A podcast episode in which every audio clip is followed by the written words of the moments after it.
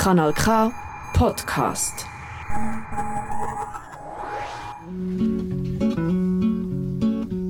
Es gibt Leute, die würden alle die Wege nie.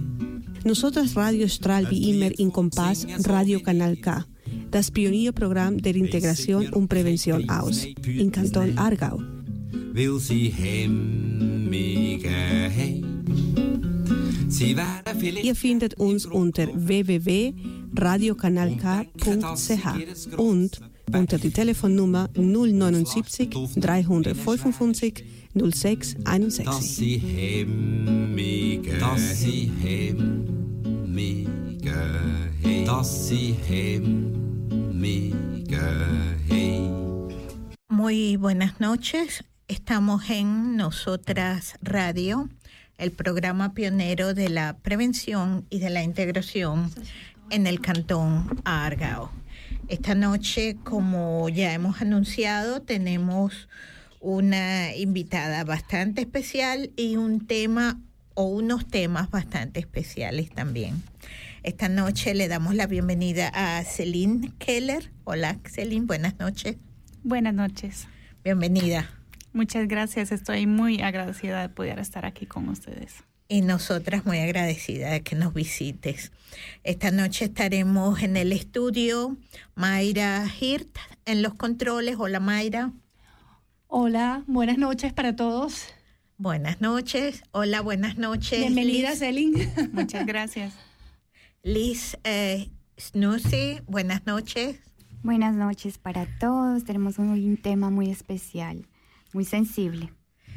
Así es. Eh, bueno, como ya hemos escuchado un poco y hemos visto en la propaganda, en las redes, por allí, en, lo que se dice eh, en la calle, ¿no? Estaremos tocando el tema, uno de los temas que estaremos tocando es el tema del racismo. Estos temas que yo he pensado que se pueden llamar I, I, I, T, intocables, indeseables, incómodos y tabú. Eh, no estamos sesgadas, no queremos formarle mm, un, un sesgo a nadie, una opinión que esté en, ningún, en ninguna dirección eh, determinada, pero sí queremos informar, reflexionar y con estos hechos que cada quien se forme su propia idea del asunto. Así que eh, pues comenzamos con con nuestra invitada. Celine Keller es eh, alguien con experiencia en el asunto, por supuesto es la experta, y nos gustaría, Celine, que por favor nos digas quién es Celine Keller. Sí, con mucho gusto. Eh, gracias por la invitación otra vez. Mi nombre es Celine Keller y yo trabajo para una organización aquí en Arau, una organización que se llama Anlaufstelle Integración Argau, pero nosotros solo la llamamos la AYA, la abrevia- abreviación Anlaufstelle Integración Argau. Y también vivo en el cantón de Argau, nací en el cantón de Argau, soy eh, residente del eh, cantón de Argau y em, trabajo para esta organización de la que vamos a hablar hoy y del trabajo que, que hace esta organización en el eh, campo de integración y también de, di- discriminación y racismo. Muy bien, muy bien, muy interesante esto. Em, si nos pudieras un poco orientar, Celine, por favor. Tú trabajas en el AIA como eh, responsable de proyectos y como eh, consejera. ¿Podrías, por favor, decirnos un poco estos dos roles que, que somos específicamente? Exactamente. Em, mi rol de consejera se refiere al trabajo de, de consultoría o, o consejería para personas inmigrantes generalmente y también para personas afectadas o personas víctimas del, del tema de racismo. Yo trabajo como consejera eso significa que las personas, los clientes que necesitan consejos o consultas sobre temas de migración, de integración, pueden solicitar una cita en nuestra organización con muchos temas diferentes. Vamos a hablar de los temas más enseguida, pero um, si las personas llegan a la organización, a ella, y tienen una cita conmigo, nosotros tratamos de, de analizar los problemas, los asuntos um, que, que, tienen en, en, su vida, en su vida cotidiana, en su vida profesional, y tratamos de encontrar soluciones juntos. No soy yo, yo, solamente que doy los consejos, sino que tratamos de encontrar soluciones juntos porque los clientes son los expertos de, de, de sus vidas, ¿verdad? Uh -huh. Y mi rol, mi, mi ta tarea es de ayudar a las personas a um, encontrar las soluciones eh, en sus situaciones sí mismas. De cierta manera, el rol de ustedes es abrir las puertas correctas, ¿no? Para las soluciones. Exactamente. Y también mi, mi tarea, mi rol es de darles informaciones a las personas para que puedan seguir en sus procesos de, de integración, en sus procesos de, de um, encontrar sus soluciones y no, no sí, lo, lo, lo, más importante también para, para la integración es tener la información, conocer las organizaciones, las instituciones que, que dan apoyo, que, que dan soporte a las personas y sin esta información, sin esta red de, de informaciones es muy difícil y este es nuestro rol eh, y nuestro trabajo en la Haya también, de darles informaciones a las personas que tal vez por, por haber llegado a Suiza desde hace poco tiempo, por por circunstancias especiales no, no todavía no tienen esta información para uh -huh. poder dar el siguiente paso. Uh -huh. Muy bien y muy necesario además, ¿no? En nosotras, Argao, decimos que la información da músculo. Exactamente. O sea, le provee de fuerzas, ¿no? Para que la persona pueda continuar eso que tú decías, ¿no? En su propio, en su propia búsqueda, en su propia integración. Nos parece interesantísimo lo que haces, de verdad que, o lo que ustedes hacen, específicamente tú en este caso. En el tema del proyecto de, de racismo, pues vamos a intensificar un poquito más adelante. Por ahora vamos a escuchar un, tema muy interesante. Vamos a así como que a tomar fuerza.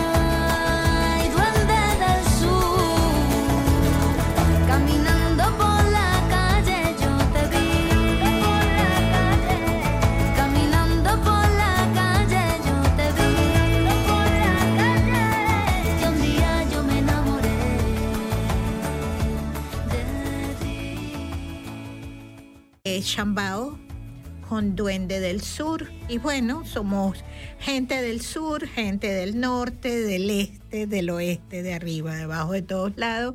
Y estamos conversando un tema común, reflexionando un tema común, que es el tema del racismo, de la lucha anti ese mm, flagelo del racismo y la oficina del Ala Estelejo, eh, Integración Argao, perdón, allá. Un pequeño error un lapsus. Bueno, eh, estamos conversando con Celine Keller. Esta persona es la profesional responsable del tema del racismo en el Haya. Y antes de adentrarnos un poco más en el tema del racismo, nos gustaría, Celine, que por favor nos describas qué es el Haya, qué hace, dónde está, quiénes están, qué idiomas se hablan allí, qué, qué problemas, qué preguntas podemos llevar allí. Sí, con mucho gusto. Y como lo he dicho antes, la Haya es una organización que, que, ofrece consultas, citas a personas inmigrantes en el cantón de Argao. Tenemos la oficina en Argao, pero somos responsables para toda la zona de Argao. También existen oficinas regionales eh, de otras organizaciones, pero nosotros somos la organización central de todo el cantón. Y eh, la oficina se encuentra en Arrao, en el, Rain 24, esa es la dirección. Y si personas quieren, quieren tener una cita con nosotros, pueden encontrarnos en esta dirección, pero lo mejor es llamar antes o escribir un correo electrónico para que nosotros podamos tomarnos el tiempo necesario, reservar una hora o, más tiempo para tener tiempo de verdad para las, ah, las preguntas, los problemas, las situaciones de los clientes. Y todas las personas pueden, pueden tener una cita con nosotras, no, no, no importa el estatus que, que tienen pueden ser personas eh, con, con estatus de refugiados, pueden ser personas con eh, con B o C o F. Todas las personas que tienen preguntas relacionadas a los temas de migración, de integración, también personas de Suiza, nacidos en Suiza, que tal vez tienen una pareja de otro país, que tienen preguntas sobre cómo poder, eh, cómo recibir una, un, permiso de residencia para su para su pareja. Esas son preguntas que son muy frecuentes en nuestro trabajo.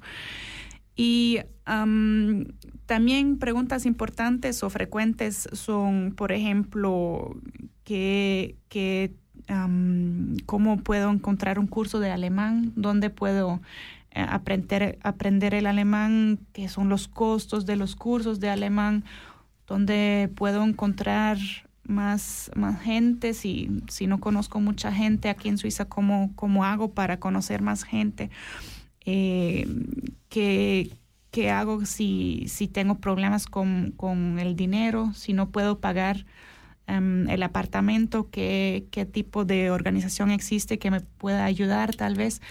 Nosotros tenemos muchos contactos, como lo he dicho antes, tenemos una red con otras organizaciones sociales en el cantón de Argao y podemos ayudar a las personas um, a encontrar el lugar específico para su, sus preguntas que tienen. Entonces, el nombre del Haya, que es Anlaufstelle, significa que, que no es solo una organización que da consejos o consultas a personas, sino que es una organización que, que da información sobre otras organizaciones o instituciones en el tema. Anlaufstelle en alemán significa un, lugar donde uno puede llegar con la pregunta que tiene como primer lugar para sus preguntas. Eh, sí, ustedes son como que el primer contacto, ¿no? Al llegar al Cantón Argao. Esto me hace pensar en algo que creo que es muy importante que, que nos cuente Celine, que es eh, la página web del Haya. Eh, allí está, esa es como la Biblia del Cantón Argao, ¿no? Sí, exactamente. La, la, página web de nosotras, donde también se puede encontrar el número de teléfono, el correo electrónico. Eh, la página web de nosotros se llama integracionargao.ch.ch ahí es donde se encuentra todo lo de, lo de nuestro, nuestro trabajo.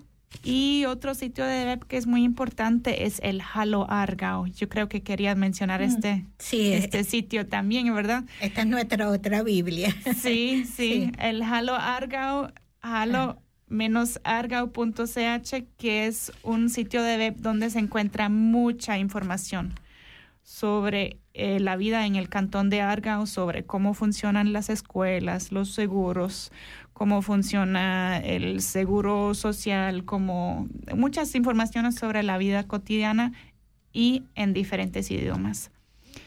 Yo creo que son unos 15, 16, 17 idiomas em, que toda la información está traducida en esta página de web halo-argao.ch. Sí, estas son las dos Biblias. Si alguien quiere venir a vivir o a visitar o está comprometido con algún tema en el Cantón Argao, tiene necesariamente que al menos eh, revisar estos sitios web. Eh, pues muchísimas gracias. Creemos que es bastante importante que la gente conozca lo que hace el AYA. Es también bastante importante que sepan eh, en cuáles idiomas pueden ser atendidos, ¿no? Claro, no todos son problemas ni tragedias y tal. Hay gente que sencillamente quiere revalidar eh, diplomas o lo que tú dices, el tema de los seguros, de las viviendas, etcétera. ¿En qué idiomas pueden encontrar información directa? Bueno, la mayoría de las citas las, las hacemos en alemán, aunque sea aunque las personas a veces no hablen un alemán perfecto, por supuesto. Nosotros hablamos, hablamos un alemán muy, muy básico, muy fácil, muy, muy despacio. Entonces, con la mayoría de, de las personas hablamos en alemán básico. Pero como se escucha, yo también hablo el, el español, entonces es posible tener citas en español también y además en francés, en inglés y una um, compañera que, que, habla el turco también. Uh -huh. Entonces, en estos uh, idiomas es posible tener una cita. Um, no, esas personas que hablan estos idiomas no están dis disponibles todos los días, entonces tendríamos que, que, ver cuándo es posible hacer una cita en estos idiomas, pero sí, básicamente es, uh -huh. es posible en estos. Italiano también, tengo entendido. Sí, exactamente. Esto se me lo olvidó. Italiano también. También en italiano. Esto es perfectísimo. Hace 28 años, primero que no había información, no había páginas web, no existía la oficina especialista del cantón. Es decir, creo que hemos avanzado mucho y el Haya pues es así como lo tenemos. El corazón tiene varios, eh, varias gavetas y esta es una de las gavetas del corazón de, de nosotras, Argao. Estamos desde hace más de 10 años, ya he perdido la cuenta. Creo que fuimos la primera organización y la que ustedes han soportado un poco más. Allí estamos, sí. disponemos de un espacio para los talleres de conversación. Estamos súper agradecidas este, de que hemos podido estar allí gratis, en realidad hay que decirlo. Y esto es un apoyo, eh, bueno, invaluable, ¿no? Es de verdad un apoyo muy importante para nosotras y eh, significa que el Haya no solamente apoya a personas individuales, esto es lo que quiero decir un poco con la anécdota de nosotras Argao, sino que ustedes apoyan también proyectos.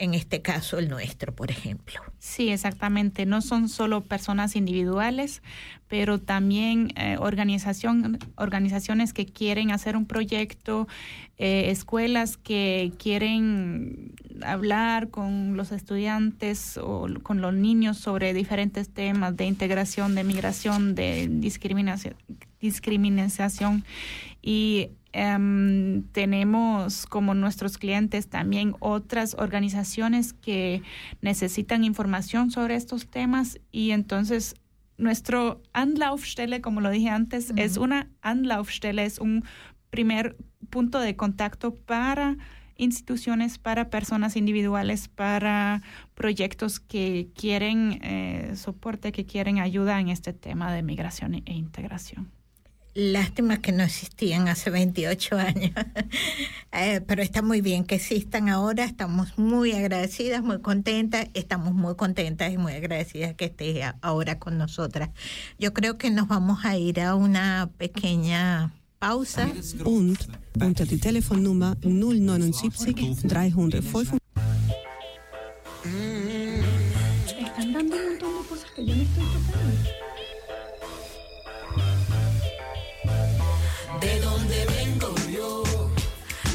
no es fácil, pero siempre igual sobrevivimos. Vengo yo, de tanto luchar, siempre con la nuestra nos salimos. Vengo yo, y aquí se habla mal, pero todo está mucho mejor. Vengo yo, tenemos la lluvia, el frío y el calor. De la zona de los rapis, mami, papi. Tenemos problemas, pero andamos happy en comparsa. También bailamos salsa y bajamos el río en balsa. El calor se siente. Eh, Y no hay problema para tomarse su botella de aguardiente. eh. Hace el día esté soleado, te la pasas en Guayabao. Todo el mundo toma whisky.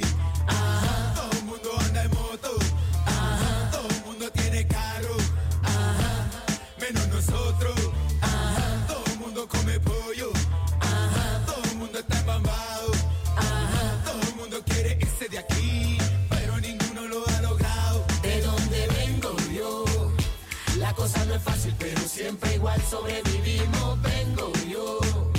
De tanto luchar, siempre con la nuestra nos salimos. Vengo yo. Y aquí se habla mal, pero todo está mucho mejor. Vengo yo. Tenemos la lluvia, el frío, el calor. De donde vengo yo, sí mi señor Se baila en verbena con gorra y con short Con raros peinados o con extensión Critíqueme a mí o lo critico yo Si tomo cerveza no tengo el botín Y si tomo whisky hay chavo y blin blin Y si tengo oro en el cuello colgado Ay, ay, ay, ay, el por qué estoy montado Todo el mundo toma whisky. Ajá. Todo el mundo anda en moto. Ajá. Todo el mundo tiene carro. Ajá. Menos nosotros.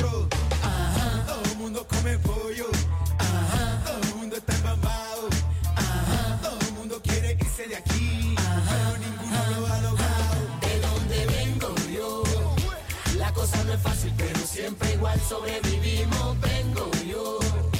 De tanto luchar, siempre con la nuestra nos salimos. Vengo yo. Y aquí se habla mal, pero todo está mucho mejor. Vengo yo.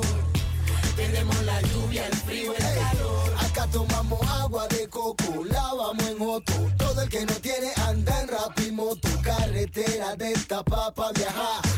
Pa' comer, ey, pero sí pa' chupar. Característica general, alegría total, invisibilidad nacional e internacional. Autodiscriminación sin razón, racismo inminente, mucha corrupción. Monte Culebra, máquina de guerra, desplazamiento por intereses en la tierra, subienda de pescado, agua por todos lados, el pesa que ni el Discovery ha explotado. Minas llenas de oro y platino. Yo, Reyes en la biodiversidad.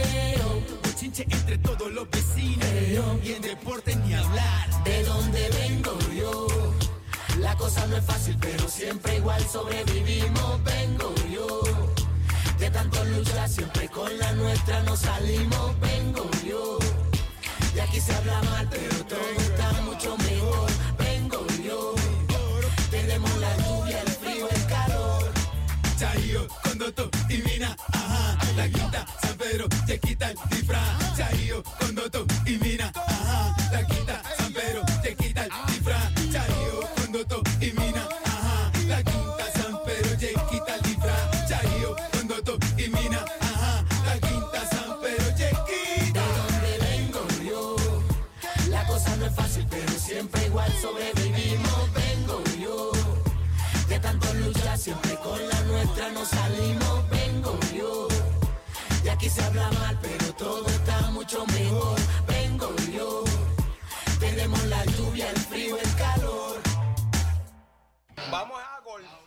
Estábamos escuchando a Chucky Town. Ellos son una agrupación colombiana que hace honor eh, a su cultura afro. Del Pacífico colombiano escuchamos esos sonidos de la marimba, los sonidos de los tambores. eh, son una tierra en Colombia que mm, necesita muchas reivindicaciones. Han venido trabajando en nombre de las comunidades afro y de todas esas necesidades y nos cuentan un poco de esa riqueza natural que hay en esa zona del país, que hay en Latinoamérica, eh, que tantas veces, digamos, ha sido eh, invadida por otros intereses, pero lo están haciendo de una manera muy bonita, reconociendo su diversidad, su potencial cultural y natural. Ellos son Chokip Town, la canción de donde vengo yo. Extraordinaria canción y, y muy buena descripción de, de, lo que está sucediendo allí, ¿no? Del contexto de la canción. Eh, gracias, Liz. Bueno, continuamos adentrándonos en este tema profundo del racismo. Eh, seguimos en compañía de la especialista Celine Keller del AIA, de la Oficina de Integración del Cantón Argao. Y en este momento, bueno, yo creo que este tema nos ha servido un poquito para, para entender, ¿no? Esta, estas diversas culturas que llegan a Suiza, que se asientan en Suiza o que sencillamente transitan un, un tiempo breve por aquí y que en algún momento de la historia pues precisan de información en diferentes temas y para eso eh, Celine nos ha descrito un poco lo que hace el AYA. Creo que nos gustaría un poquito conocer eh, las coordenadas, ¿no? ¿Dónde, cómo, cuándo? Sí, por supuesto. Nosotros tenemos la oficina abierta de lunes a viernes, en las mañanas y en las tardes, entre, entre las 9 y las 4 de la tarde. Y um, las consultas siempre son gratuitas, entonces no depende si es por teléfono, por correo electrónico o en persona. Con una cita en, en eh, la oficina, las consultas son gratuitas. Y las personas interesadas nos pueden llamar al teléfono 062 823 41 13. Lo repito otra vez, 062 800, 823 41 13. Entonces, para escribir un correo electrónico sería al um, integración arroba integracionargau.ch integración at integracionargau.ch y toda la información también se puede encontrar en el sitio de web que es integracionargau.ch. Muy bien, muy bien. Esto además está en la Rheinstrasse, ¿no? En la Rheinbeck. Eh, exactamente, la dirección es Rhein 24, no tiene el Strasse por detrás, es Rhein, simplemente R-A-I-N 24. Perfecto, perfecto. Y con esta dirección, por supuesto, es recomendable que nos anunciemos antes para que estos eh, consejeros, estas consejeras puedan preparar el tema antes de que uno vaya a la consulta, ¿no? Y no nos presentemos así de imprevisto. Sí, exactamente. Uh -huh. Lo que también quiero añadir es que nuestra oficina no es lo mismo que el Migración Sant, que el Departamento de Migración del Cantón. Nosotros somos una organización que da consultas, que da consejos, que ayuda con, con información, pero no somos la misma organización que eh, el Departamento de Migración del Cantón de Argao. A veces las personas, los clientes lo confunden porque tiene la palabra integración, migración en sí mismo y suena un poquito parecido tal vez, pero nosotros somos independientes, um, podemos dar consejos um, a personas, eh, no, no, no damos información a las autoridades. Uh -huh. Si la persona no quiere, entonces eso es completamente um, independiente. Independiente, exactamente. Anónimo, independiente, discreto, gratuito. ¿Qué más queremos? Esto es perfecto, ¿no? Porque las personas pueden recibir información eh, información delicada o, o, discutir temas delicados sin que estos temas pues sean llevados a otras a otras instancias no y es, es muy importante esta aclaratoria Es muy importante esta aclaratoria de que no es la, la oficina de migración. O sea, ustedes no emiten documentos, no emiten permisos, no le consiguen novio a nadie, no le buscan empleos a nadie. Esto es bien, bien significativo dejarlo claro. Exactamente. Y es una oficina más bien de corte informativo, ¿no? Donde las personas reciben esto, pues, eh, informaciones, comunicaciones de cómo funciona el sistema y todo esto. Nos parece maravilloso, qué bueno que existen. ¿Cuánto tiempo ya tiene el AYA? Eh, fue fundido en 2010, entonces ya son, van a ser 13 años. Ya. Este abril. Sí, Justo en, en este, abril. en este abril van, van a ser van a ser 13 años de existencia. Qué maravilla, qué maravilla. Estamos, bueno, muy contentos de, de toda esta información, de que la gente reciba esto. Y bueno, por aquí vamos a escuchar algo muy importante que nos ha dejado una compañera que además te ha dejado muy grandes saludos, Alexandra Fray. racismo y qué tipo de racismos hay. Cuando hablamos de racismo, estamos hablando de un tipo de discriminación. Aquella que se produce cuando una persona o grupo de personas siente odio hacia otras por tener características o cualidades distintas, como el color de piel, idioma o lugar de nacimiento. Una de las causas más comunes de las actitudes racistas puede encontrarse en el miedo a lo diferente o a las personas que vienen de otros países por desconocimiento o falta de información al respecto. Cuatro tipos de racismo. Existen varios tipos de racismo por los que las personas se pueden sentir discriminadas o ser víctimas de desigualdades. Racismo aversivo es un tipo de racismo sutil porque generalmente es empleado por personas que están abiertamente en contra del racismo y de los comportamientos racistas. En el racismo aversivo se pretende la igualdad de los derechos y la libertad para que cada grupo viva su propia cultura abiertamente. En cambio, las actitudes racistas se producen mediante la distancia con otra persona, falta de empatía o mostrando frialdad. Racismo etnocentrista.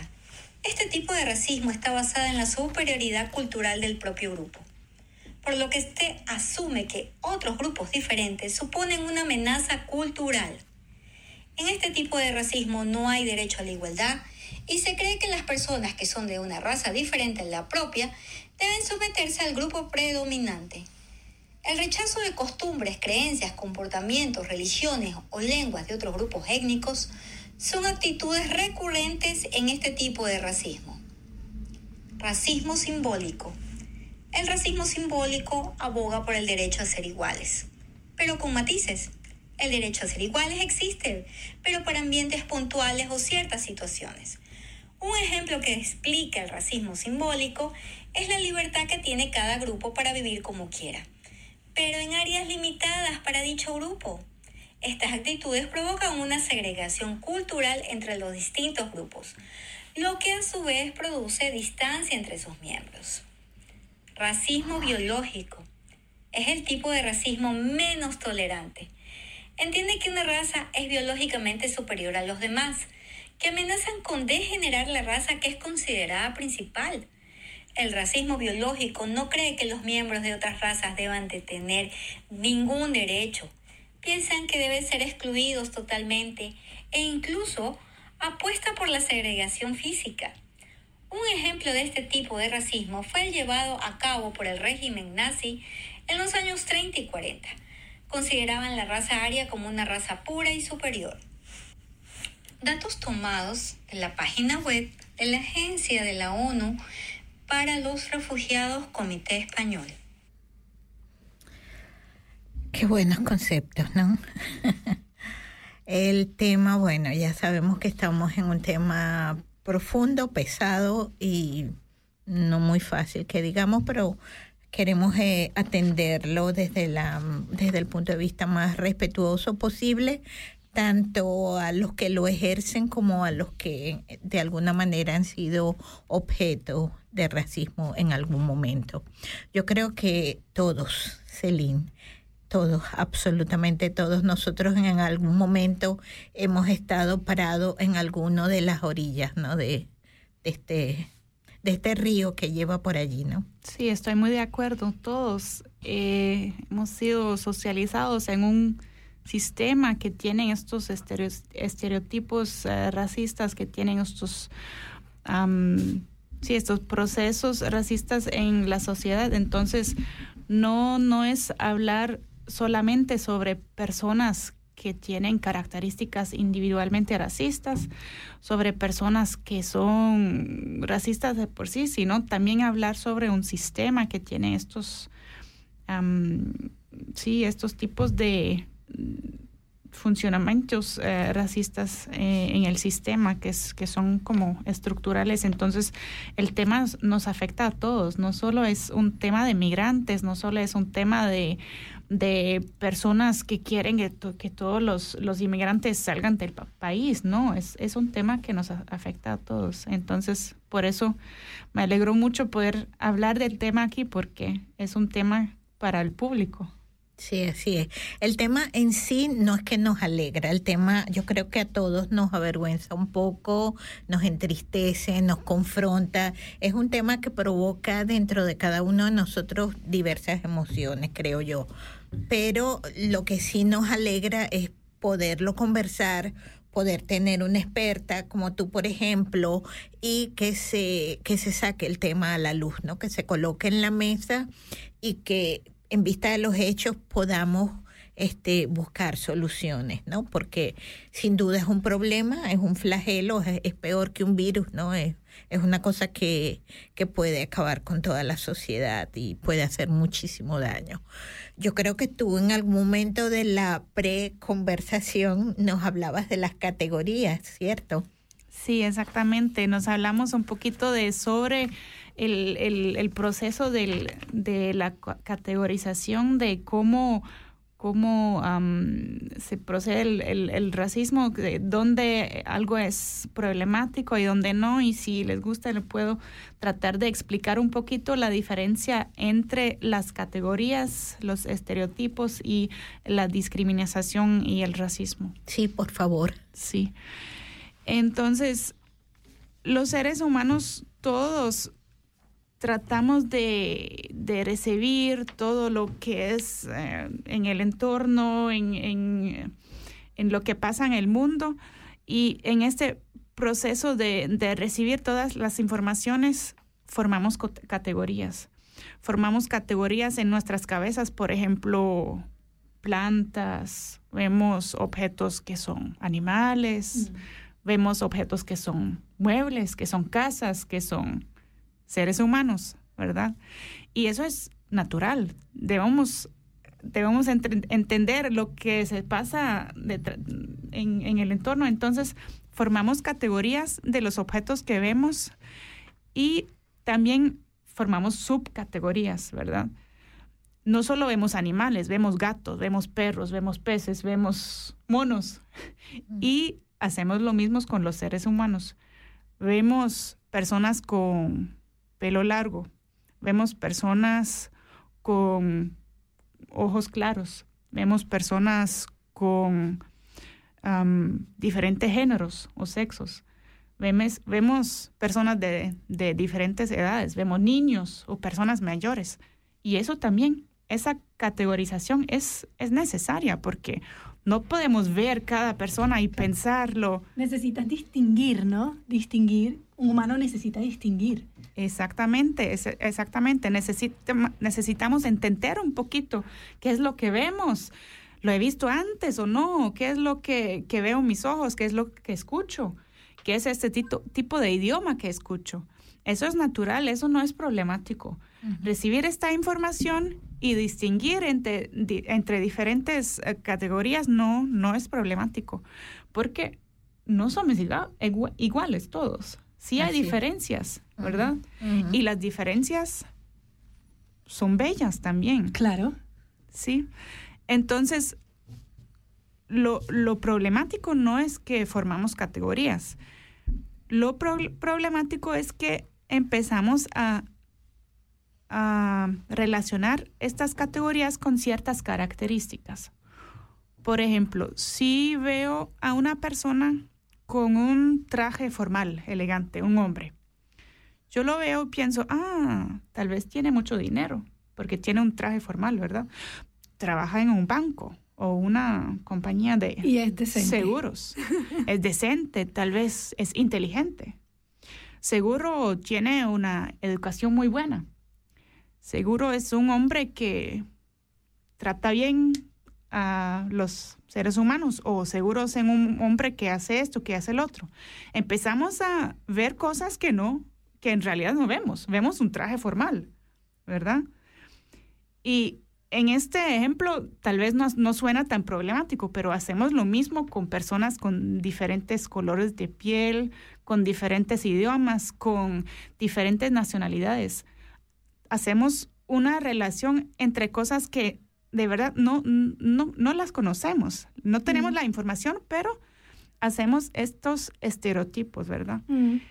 Y eso también, eso pasa a todas las personas. No podemos caminar en la calle y no, no tener estas imágenes que, que tenemos en la cabeza, ¿verdad? Pero cuando empezamos a hacer una jerarquía entre estos diferentes tipos de categorías que, que vemos, ahí es donde empieza a ser muy problemático. Cuando empezamos a pensar, ah, este hombre que tiene el traje, traje formal tiene más valor que el otro hombre que tiene una ropa tal vez un poquito diferente. Cuando empezamos a pensar, ah, la, la mujer que tiene la falda larga tiene más valor que la mujer que tiene la falda corta. Ahí es donde empieza a ser pro- problemático. Y lo mismo pasa con otras características racializadas. Mm.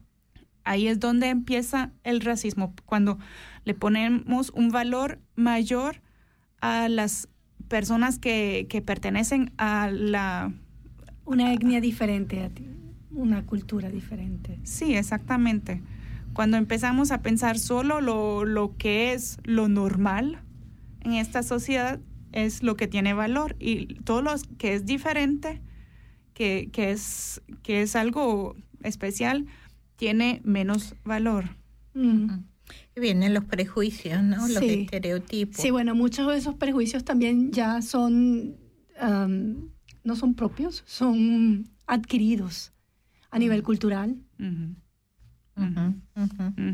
No es que solo, no es que todas las personas tienen esos prejuicios individualmente, son prejuicios que son en la sociedad que, que aprendemos cuando somos, estamos en la escuela, por ejemplo, en los libros de la escuela a veces se ven personas, ¿qué, qué tipo de personas se ven? ¿Qué tipo de, de qué, qué- qué color de piel tienen, tienen la- las Ujú. personas que se ven en, en los libros de escuela? Estamos en un cambio. Pero, Necesario. pero todas, pero las personas que, que estamos a los 20 años para arriba, todos estamos en, en la escuela con ciertos tipos de imágenes.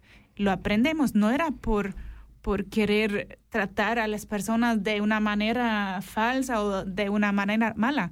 Es el- la manera de, de entender el mundo, el entorno. Y por eso también es un tema que nos, que nos afecta a todos, porque no es solo es- el racismo o el, el- los, los prejuicios, no, son, no es un mecanismo que solo afecta a las personas que, que van a la calle a llamar las personas esto y el otro. No, es, es adentro de, la, de muchas personas y por eso es tan difícil de hablar del tema y de, de ponerlo en la mesa. Claro, claro. Además, pues los medios, todo, todo está como que construido de esa manera, ¿no? La precisamente. política, Sí, los medios te muestran imágenes a las que todos hemos, hemos crecido y continuamos con ellas, ¿no? Este estereotipo es triunfante, es exitoso, es bueno, es tal, y otros no tanto. Entonces eso también genera un poco la diferencia. Em, ¿cómo, ¿Cómo ves tú desde el punto de vista de alguien que, que es consejera en el tema, pero que aún siendo consejera también eres una persona, eres una mujer joven del cantón Argao? ¿Cómo ves tú este, esto, estos estereotipos con esta masiva eh, globalización que tenemos en el cantón? Ahora somos tan diversos, somos tantos, tan diversos eh, y tan, sí, y tan participativos ¿no? de esta sociedad. ¿Cómo se ve desde el punto de vista eh, de una Suiza del Cantón Argao? Sí, yo creo que eh, la diversidad o, o, sí, las variaciones que tenemos, mucha gente sí piensa que es algo bueno, que es, em, que, es um, que somos tolerantes, que queremos vivir todos juntos, pero solo hasta un cierto punto, ¿verdad? Eh, es divertido comer comida de diferentes países, de escuchar diferentes idiomas tal vez, o de vestirse de diferentes tipos también culturales, pero cuando llegamos a la representación en los parlamentos, por ejemplo, en la política, o cuando llegamos a las autoridades, eh, que, quién es que trabaja en los puestos con poder. Entonces ahí ya es otra cosa, ¿verdad? Porque ahí ya no es de hacer fiesta, de comer comida de no sé dónde.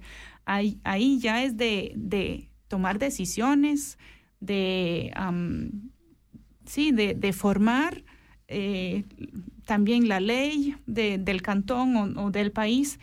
Y yo creo que la diversidad ha llegado a un cierto punto y es como bien eh, reci recibida con, con hasta aquí. Sí con con gusto no con, con gusto agrado. en ciertos áreas Sectores, del, sectores del, de la vida aquí pero en, cier- en ciertos otros no para nada. Claro, claro. Y eso es un poquito de lo que estamos hablando esta noche, con todo el respeto que nos es posible, porque claro, es un tema bastante delicado y lo sabemos, ¿no? Eh, ¿Nos gustan los exóticos? Sí. ¿Nos gusta la comida exótica? Sí. Pero no queremos que ellos nos pongan las leyes, ¿no? Mm. Las leyes las queremos seguir haciendo nosotros. Sería un poquito esto, de alguna manera. Sí, exactamente. El, el ejemplo que yo siempre hago es también, por ejemplo, en un, es, es fictivo, pero yo creo que es muy verdadero. En un pueblo, puede ser aquí en, en el cantón de Argao, pero también en, otro lado, se organiza una fiesta del pueblo, un Dorffest. Y se invitan algunas personas a, a cocinar comida de Tailandia, de Colombia, de Suria, de Turquía, para, poder- para que las personas, los participantes de la, de la fiesta puedan comer comida exótica. También tal vez los inmigrantes, las personas de diferentes países pueden bailar ahí, pueden mostrar sus trajes típicos, pero no están representativas en el comité de organización. Porque este comité ya funciona bien en el, desde hace muchos años con el señor eh, del Gemeinderat y con las personas del Turnverein. Eso ya son, son estructuras muy, muy duras que, que no es muy fácil de penetrar. Exactamente. Y, pero por supuesto, la, la, la gente o muchas personas en este pueblo con esta fiesta sienten que eso es algo muy intercultural, que mucha, eh, mucha gente puede, puede ah, participar, pero en realidad la participación solo es la participación que no duele, ¿verdad? Que no duele a las personas que siempre han estado en la, organiza en la organización, las personas que deciden. Y desde este punto de vista, yo creo que sí tenemos más diversidad y también queremos ver más diversidad en la sociedad, pero no en todas las partes todavía. El multiculti. Exactamente. Y el multiculti no es, es bueno, eh, es, es bueno hasta un cierto punto de, de, de vista, pero el multiculti no es participación. Es, es, es un concepto mucho más light, ¿no? Sí, es, es un concepto que no... Sí, bueno, ahora mismo hablamos de, de Suiza, ¿no? Pero hay cambios a nivel mundial. Lo vemos, lo vemos en los representantes de los gobiernos. Si no vamos más lejos, podemos ir a Inglaterra. Hay cambios, hablamos de Suiza. Es lento, pero hay cambios. Nunca los americanos se soñaron con tener un presidente de, mm, de como otro Barack color, Obama. como Barack. Ujú, ujú. O sea, ha- hay cambios y creo que esos cambios vienen bastante lento, pero progresivo. Suiza está un poco más lento. No es que no se pasa nada. También pasa en. Suiza, pero los ejemplos son raros todavía. Y Pero este es un país básicamente conservador. Es un país muy conservador todavía. También le estamos pidiendo un país conservador. No estoy que se adapte a los que vienen. Y sí, pero no le no puedes en una con pienso, ¿no? Porque es bastante conservador para hacer un cambio tan radical muy rápido. Sí, eso necesita mucho tiempo y mucha paciencia. Y en este proceso, sí, durante este proceso van a pasar muchos, muchos casos de racismo todavía. Eso Es- no va a cambiar muy rápido. Es, es un fenómeno global y lo ha dicho la ONU, lo han dicho todas las organizaciones que incluso en todo el mundo viene en aumento por el tema de las grandes migraciones que se están produciendo alrededor del mundo. Pero quisiera invitarlas a que escuchemos este audio que hizo nuestra compañera Alexandra un poco del contexto de Suiza. Este fue un informe que realizó, eh, es un informe oficial del gobierno que lo hizo el 9 de febrero.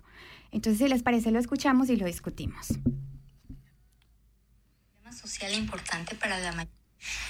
El racismo es un problema social importante para la mayoría de la sociedad suiza. Casi el 60% de la población suiza considera que el racismo es un problema social importante, según una encuesta de la Oficina Federal de Estadística.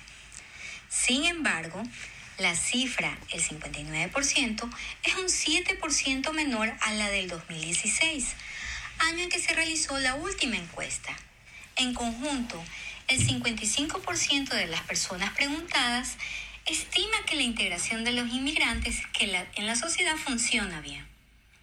Estos son algunos de los resultados de una encuesta publicada recientemente sobre diversidad y la convivencia en Suiza en 2018. El objetivo del estudio es presentar una imagen de los aspectos que plantea la coexistencia de los diferentes grupos que actualmente viven en Suiza. En 2018, la cuarta parte de la población suiza declaró que durante los últimos cinco años había sido víctima de discriminación o violencia por su pertenencia a un determinado grupo. Entre las víctimas, la mayoría dijo que su nacionalidad fue la razón principal. En el entorno laboral, tanto en cuanto al acceso al mercado de trabajo como en la vida cotidiana, es donde la discriminación se produce con mayor frecuencia. El 50%, por ejemplo, manifestó que había experimentado discriminación en su empleo o mientras buscaba trabajo. La Oficina Federal de Estadística en la introducción de su informe señala que la diversidad es un elemento de la vida en Suiza. Entre comillas, la población de Suiza abarca casi 200 nacionalidades diferentes, entre quienes poseen pasaporte suizo, una de cada ocho personas ha nacido en el extranjero y por lo tanto tiene experiencia en el ámbito de la inmigración. Dice que la situación es enriquecedora, aunque también podría crear nuevos retos. Este es el contexto en el que se llevó a cabo la encuesta. Datos tomados de la página oficial de Swiss Info Y quisiera complementar un poco este, esta gran información que nos da Alexandra. Este es un informe muy reciente del 9 de febrero. En él también dice eh, pues la Oficina de Estadística que un tercio de los residentes permanentes en Suiza dicen haber sufrido discriminación o violencia, principalmente por motivos racistas. De estos, la mayoría de motivos son etnorracistas, sobre todo por nacionalidad del 50%, pero también el color de la piel y características físicas con el 19% y la religión con 17%. El origen étnico con el 15% y un dato también que llama eh, mucho la atención es que dicen que los jóvenes son de las principales víctimas dentro de ese eh, universo que ellos encuestaron eh, con el 40%. Sí, ¿qué opinamos de estas estadísticas? Son bastante importantes, ¿no? Además, son estadísticas oficiales, no, no los imaginamos ni fue una discusión de cafetería, ¿no? Sí, exactamente. Esas estadísticas muestran que el, el tema es presente en la sociedad, no es un tema de pocos, es el tema de muchos, ¿verdad? Y no es que son solo unos ciertos am, pocos casos por, por año, sino que son experiencias de un, que era un, am, sí, casi un 30 o 30% de la población de Suiza. Sí, una tercera Una parte. Tercera parte, exactamente. Em, sí, eh, y estos son, además, eh, bueno, el asunto de las estadísticas, ¿no? Las estadísticas son los datos conocidos de un determinado fenómeno, pero hay los otros datos, los que no se notifican, los que no se oficializan, los que la gente se queda con su problema y lo guarda en privado, ¿no? Y no lo comenta nadie, y son esas cifras eh, que se guardan, ¿no? Debajo del tapete. Pudiéramos imaginarnos que esto aumentaría muchísimo, ¿no? Sí, exactamente, porque el, el racismo es un tema muy delicado, muy sensible, un tema de tabú, como lo dijiste en- al principio, y entonces a muchas personas también les duele mucho hablar de las experiencias y hablar de lo de lo que sienten cada día a veces y son experiencias muy dolorosas, entonces cuesta hablar de las experiencias. Por eso las estadísticas son dan una impresión de lo que se está pasando, pero pero en la realidad puede ser que, que la cantidad de personas que, que tiene estas, estos tipos de, de am, sí, de Experiencias. situaciones, experiencias en su vida es mucho mayor. En Quizá- algún momento tú, ah, perdón, No, eh, precisamente quizá sea una cuestión de desinformación. Eh, muchas personas no saben a dónde acudir, cuáles son sus derechos legales eh, cuando están en este proceso de migración. Quizá por el miedo de tener una, eh, pues una instancia no muy, no muy legal o quizá muy clara eh, su permanencia en el país. No sé, digamos, qué puede hacer una persona cuando se sienta en una situación de vulneración por eh, discriminación, por ejemplo. Esto es bien importante que lo menciones, Liz, perdona que me adelante un poco, porque precisamente por esto hablamos de estos temas y, y, y te, ¿no? Porque estos temas son incómodos, realmente muy incómodos, pero son necesarios porque proporcionan la apertura. Quien nos escucha entonces sabe, esto está sucediendo, está sucediendo en Suiza, es un tema internacional, pero Suiza no es la excepción, no es Heideland, no es todo verde y perfecto. ¿Y qué podemos hacer si esto nos pasa? A lo mejor con, cuando extendemos la información, estas personas pudieran acudir en, en mayor número o con más frecuencia o con todas las cosas que le pasan, ¿no?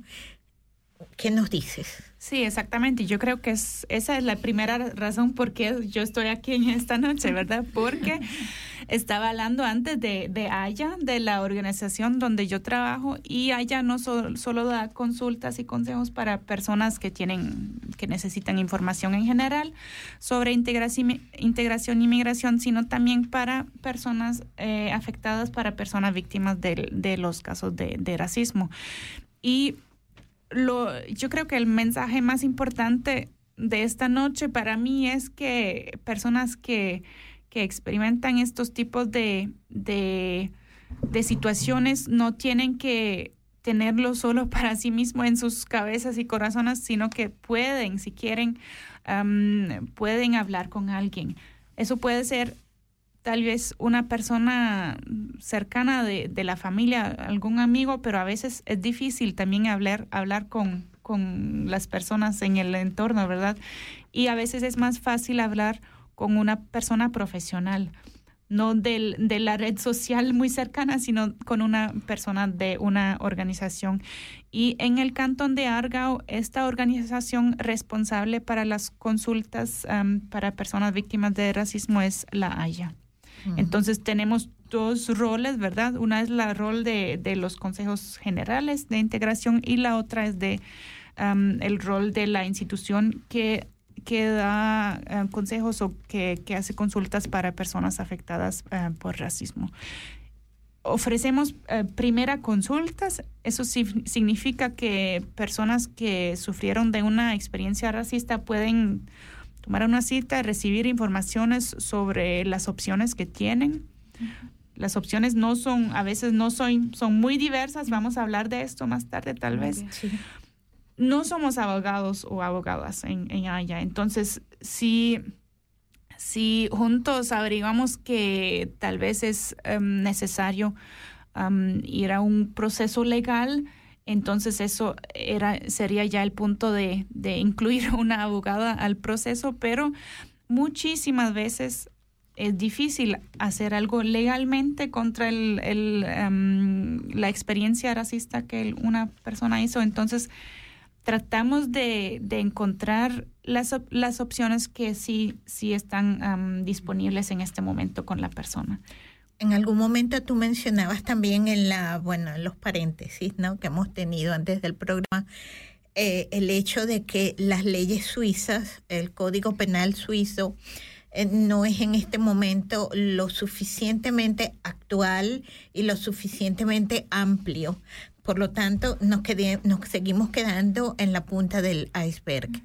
Sí, exactamente. El- los casos de racismo que se pueden perseguir legalmente significan este punto de, de- del iceberg, que es algo muy, no muy amplio. El- la definición de racismo en, en la ley penal es muy concreta, muy am, solo muy pocos muy pocas experiencias de racismo pueden ser eh, perseguidas eh, legalmente. Entonces, eso es también lo que mucha gente no sabe, que el racismo es esta montaña grandísima, pero solo el pico, el punto del, del iceberg puede, em, es algo que, que se puede seguir eh, legalmente.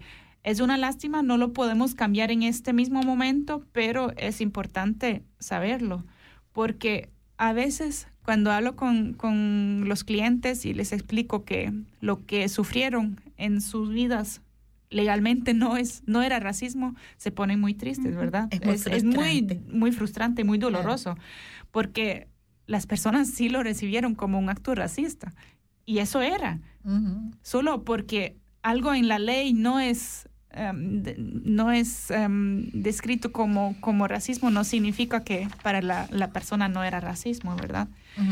Entonces es muy, muy importante hacer la diferencia entre lo que es racismo para la persona que, que lo tiene que vivir, que, que lo sufre, y lo que está escrito en la ley.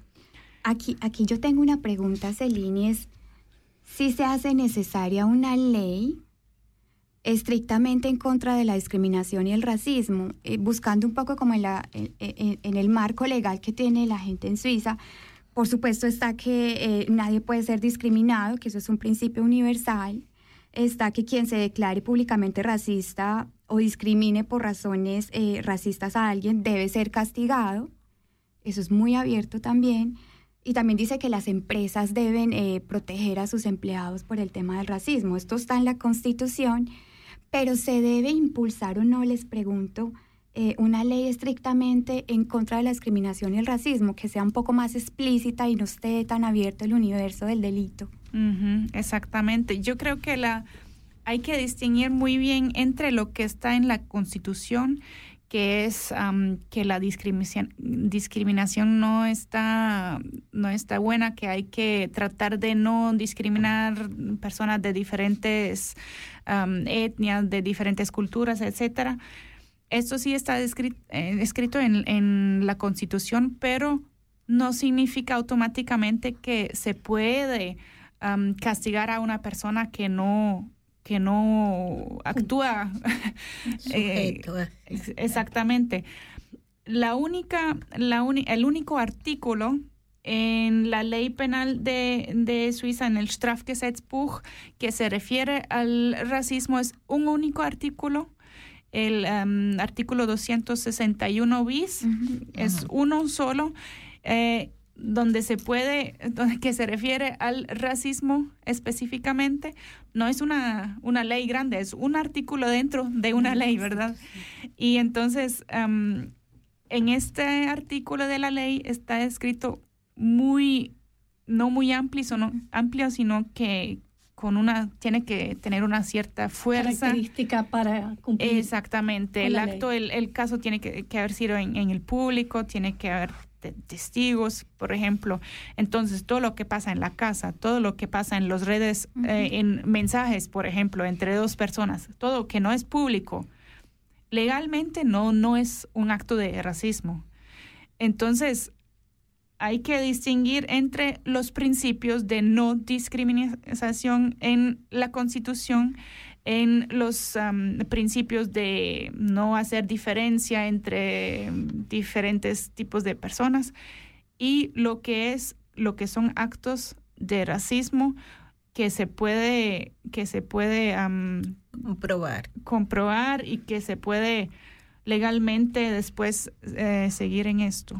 Entonces sí, sí debería entonces ampliarse un poco como más esa, esa definición quizá para ser más efectivos en las denuncias. Yo creo que, eh, claro, el, el libro del Código Penal suizo, como muchos otros códigos penales internacionales, están ancianos y hay muchas cosas que actualizar igualmente en el tema de las leyes virtuales, ¿no? Hay cosas que hace Eh, iba a 30 tocar ese años, punto. 20 años no existían. Porque- Mira, alguien, perdóname un minuto, Sí, Mayra. Luis. Alguien me ha escrito desde el Cantón Zurich, que bueno, mm, súper eh, interesados en el tema. Esta persona me dice que normalmente la policía lo para dos o tres veces por semana en, en algún tram, en alguna, en algún lado, por su apariencia física, por su aspecto peculiar étnico y que él ni siquiera tiene la bendición de poder denunciar esto como un acto racista, que qué debería hacer estando en un cantón como el Cantón Zurich. Sí, como, como nosotros solo estamos en el cantón de Argao, me gustaría mucho mencionar las otras organizaciones que son eh, organizaciones de, de consultas de consejería eh, en este tema, porque en toda todo el país hay 23 instituciones diferentes distribuidas em, por todo el país que, ofrecen estos tipos de, de consultas. En el cantón de Zurich también hay una institución que se llama Zuras, em, una institución eh, donde esta persona podría Acudir. acudir y podría tener una cita y, y discutir este tema. Todas las, las instituciones se pueden encontrar en una página de web que se llama Network Racism Mm, que es, am, voy, a, voy a repetir lo que es network, la palabra en inglés, menos racism, racismo en inglés también. Em, ahí hay una, un mapa con los diferentes cantones, hay eh, una lista con todas las am, instituciones. cantón. Exactamente.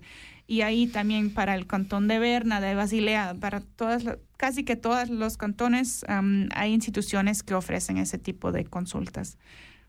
Eso es un buen dato, esa, esa página. Sí, sí, porque eh, esto ya me lo han escrito dos personas. O sea, dice, este último muchacho decía, él es uno que por lo menos tres veces a la semana eh, lo para algún policía. Y él escribía, todos los policías le gustan los latinos, ¿no? Porque no es que siempre el mismo policía en el mismo tranvía.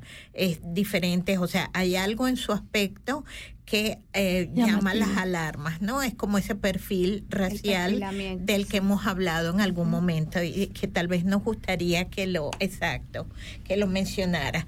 Yo creo que nos vamos a ir a una pausa musical, ¿será posible? Sí, señora.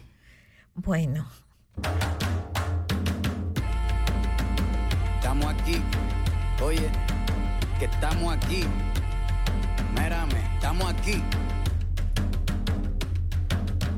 Desde hace rato, cuando ustedes llegaron, ya estaban las huellas de nuestros zapatos. Se robaron hasta la comida de gato y todavía se están lamiendo el plato. Bien encabronado con estos ingratos. Hoy le doy duro a los tambores hasta que me acusen de maltrato. Si no entiendes el dato, pues te lo tiro en cumbia, bossa nova, tango o vallenato. A lo calaboy y bambú, bien frontú, con sangre caliente como Timbuktu. Estamos dentro del menú.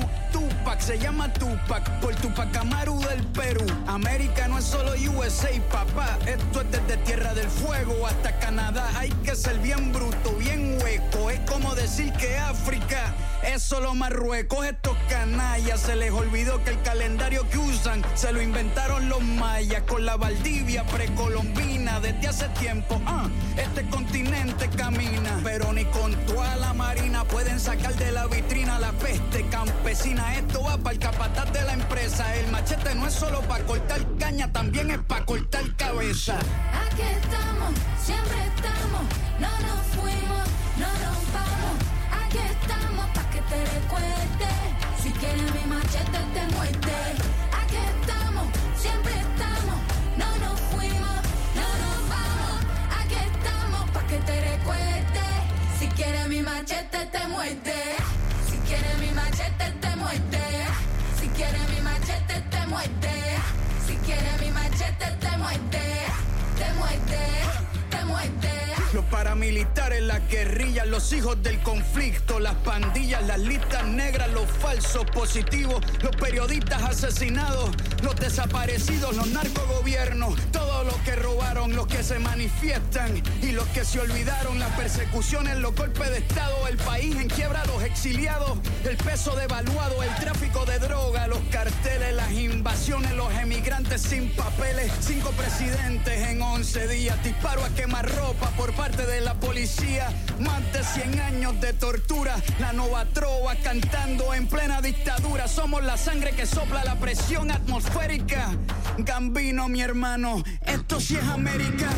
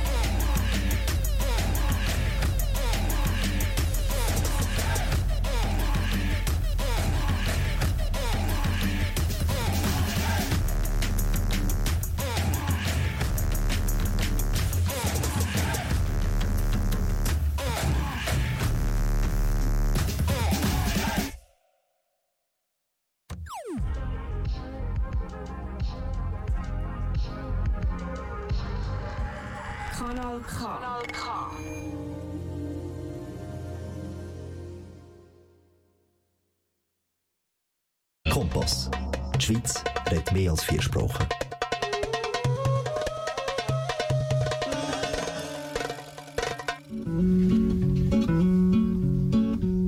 Es gibt Leute, die würden alle die Wege nie. Nosotras Radio Stral wie immer in Kompass Radio Kanal K. Das Pionierprogramm der Integration und Prävention aus. In Kanton Aargau. Weil sie Hemmige Ihr findet uns unter www.radiokanalk.ch und unter die Telefonnummer 079 355 06 dass 61. sie Hemmige dass sie Hemmige. Dass sie Hemmige.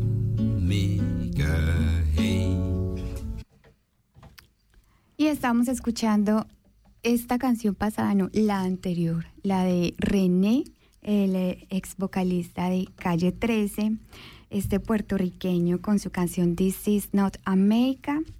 Esta canción la hizo en el 2022. Eh, estamos en plena etapa eh, de la pandemia del COVID. En Latinoamérica estaban ocurriendo muchos fenómenos interesantes, un estallido social en varios países.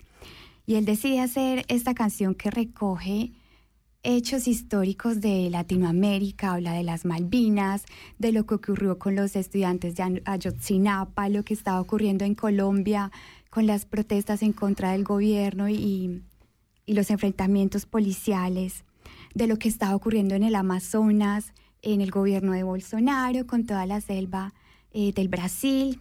Entonces es una canción tremenda que recoge todo lo que estaba viviendo en ese momento el país y que bueno, el continente y que todavía los países siguen viviendo gran parte de eso. Y sobre todo un mensaje muy, muy grande anticolonialista con Estados Unidos, ¿no? Eh, este levantamiento boricua que también ocurrió en Puerto Rico y la lucha que han tenido ellos para eh, tratar de salvar su propia cultura y sus tradiciones. Así es, y bueno, eso nos recuerda a los latinoamericanos que, que América es todo el continente, ¿no? Es un error histórico, es un error geográfico importante. Los europeos se empeñan en decir América a un solo país y nosotras tres de las que estamos aquí somos americanas sudamericanas, centroamericanas, caribeñas o lo que tú quieras, pero somos americanas. El continente es nuestro. Y de verdad, esa es una canción que me gusta mucho, muy, es de un muy comprometida. sí. histórico que recoge todo. Es un recorrido por Latinoamérica. Yo siempre digo que si alguien quiere conocer qué está pasando hoy en Latinoamérica, puede escuchar esa canción. Así es, así es, muy fuerte, la verdad. Pero de eso se trata un poco este programa, ¿no? De emociones fuertes, de conciencia fuerte y de que recibamos con fuerza para repetir el concepto, ¿no? Toda esta información que estamos poniendo hoy sobre la mesa para que podamos formarnos nuestros propios conceptos. Aquí no queremos sesgar, sesgar nada ni tienen que pensar de determinada manera, no, sencillamente queremos poner la información a mano de todos para que podamos este, combatir lo que haya que combatir, aunque combatir sea con nosotros mismos, ¿no? Y parta de nuestra propia persona. Y sobre todo reconocer que esto es un fenómeno global. El hecho de que estemos haciendo un poco de, eh, profundizando en lo que ocurre en Suiza no quiere decir que este sea el único país del mundo en el que ocurra. En Latinoamérica nosotros también tenemos un fenómeno grandísimo. En Brasil la, eh, fue el último país, por ejemplo, con una población grandísima de comunidad afro. Y en 1888 abolió la esclavitud cuando tienen una población tan grande afro y pues diariamente se, se ven casos en las noticias de, de discriminación y esto. Esto es un fenómeno global que como lo han dicho las autoridades eh, y las ONGs como la ONU y Amnistía, está en aumento eh, en todos los países del mundo. Sí, el racismo es internacional, lo padecemos todos de una u otra manera y lo tenemos todos de alguna u otra manera porque era un poco lo que íbamos a hablar antes, ¿no? El racismo estructural y el racismo estructural en Suiza. Sí, exactamente. El racismo no es solo un problema entre personas individuales, sino, sino también un problema en las estructuras. Quiere decir que no son individuales que, que hacen estos actos de racismo, sino que en las organizaciones, en diferentes partes de la, de la sociedad, existe este, estas estructuras que, que tienen las lógicas racistas eh, en sí. Entonces, em, por ejemplo, es la desventaja y la exclusión de ciertos grupos am, racializados de, de, por ejemplo, de servicios o, por ejemplo, son ciertos valores o ciertas normas que están dentro de las estructuras de ciertos am, partes o áreas del, de la sociedad. Vamos a hacer ejemplos después. Y también em, lo que se llama estructu- estructural también significa que la norma de, de las personas no racializadas está aceptada, acepta- aceptada como normal eh, en la percepción de- del público. Significa que la mayoría de la gente no, no puede ver que, que estas estructuras eh, tienen esta lógica.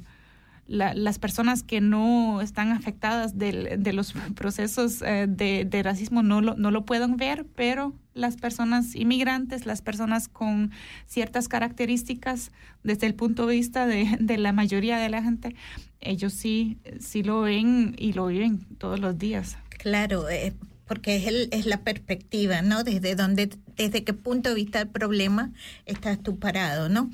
Eh, aquí nos ha escrito alguien que es una trabajadora sexual en, en la famosa calle Langstrasse.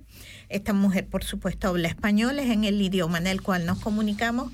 Y eh, por allí teníamos una canción dedicada para ese sector económico que es el de la prostitución, porque ese también es un sector donde se nota cierta diferencia, ¿no? Se nota cierta discriminación, incluso dentro de otras mujeres, ¿no? Incluso dentro de gente que consideramos cotidiana, que vemos todos los días, que formamos parte de, de esas familias, ¿no? Entonces, eh, son esos colectivos como que cada vez sabemos que seguro que cuando se monten a un tranvía o a un tren los van a controlar o sabemos que cuando entren a un restaurante eh, los van a ver como que no puede pagar la cuenta o que, en fin, son estos colectivos donde estructuralmente sabemos que no pueden acceder a ciertos servicios, pero ya esto les ha pasado también en sus países de orígenes, ¿no?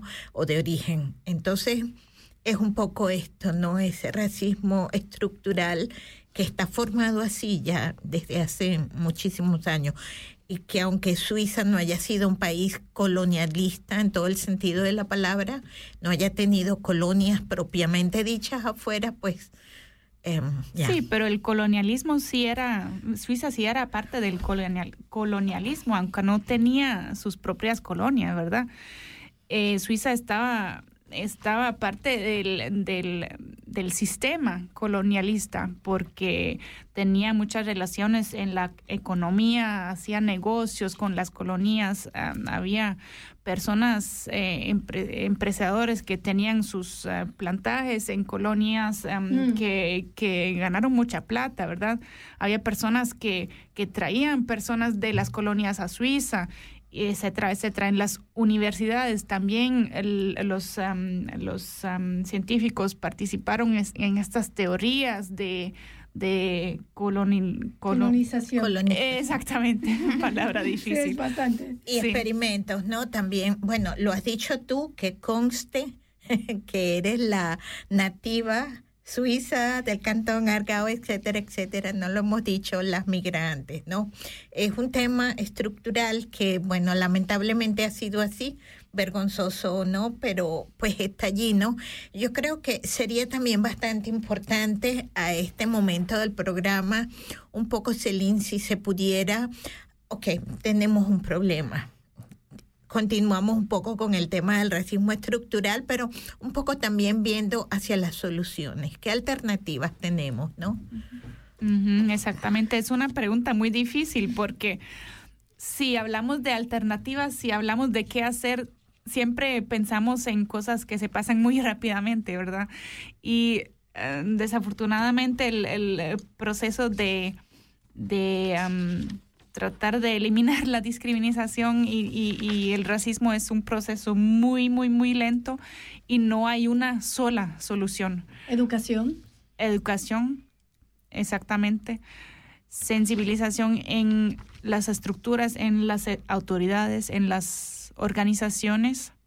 Por Prevención. ejemplo, sí, prevención, por ejemplo, en eh, los, los puntos sociales de las municipalidades, em, sensibilización en las diferentes partes de, de las autoridades, en la policía, en las escuelas, como lo has dicho, em, por ejemplo, también en empresas que, que dan puestos de trabajo. Eso es un- una parte de la donde pasa mucho mucha discriminación eh, estructural también.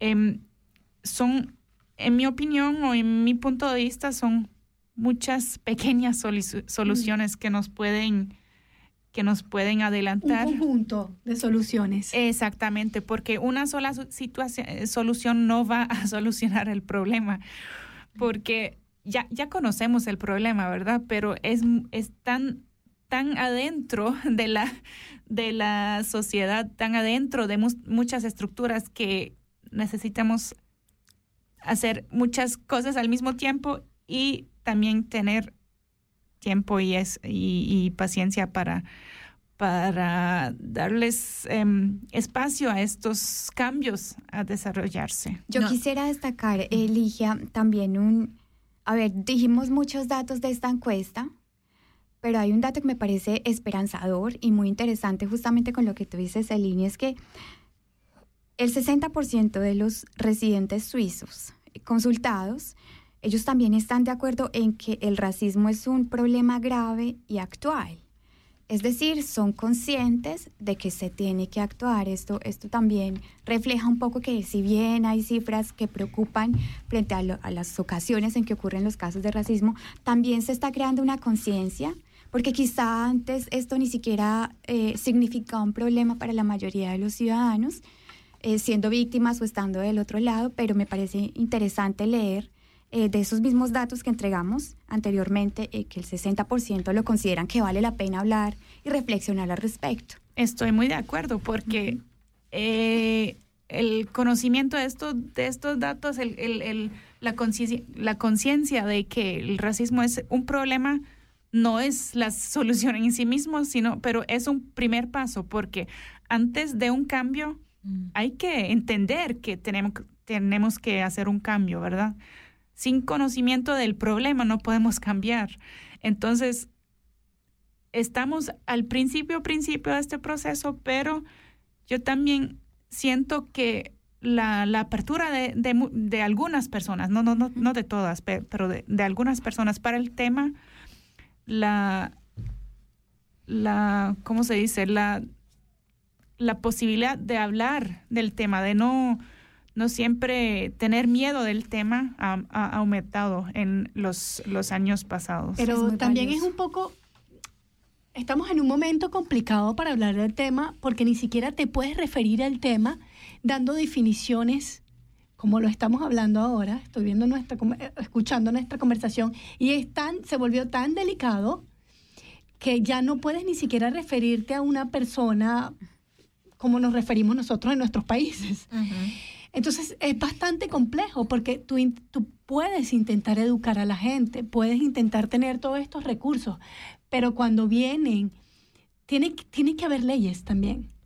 Porque a, nive- a nivel, y voy a hacer referencia a un partido político sin mencionarlo, que todas deben haber visto ese comercial, yo no soy de esa etnia, pero me duele, que tomes una etnia para sembrar miedo, porque haces miedo desde tu poder, porque tienes el poder de hacer publicidad, eso es lo primero que llega a la población.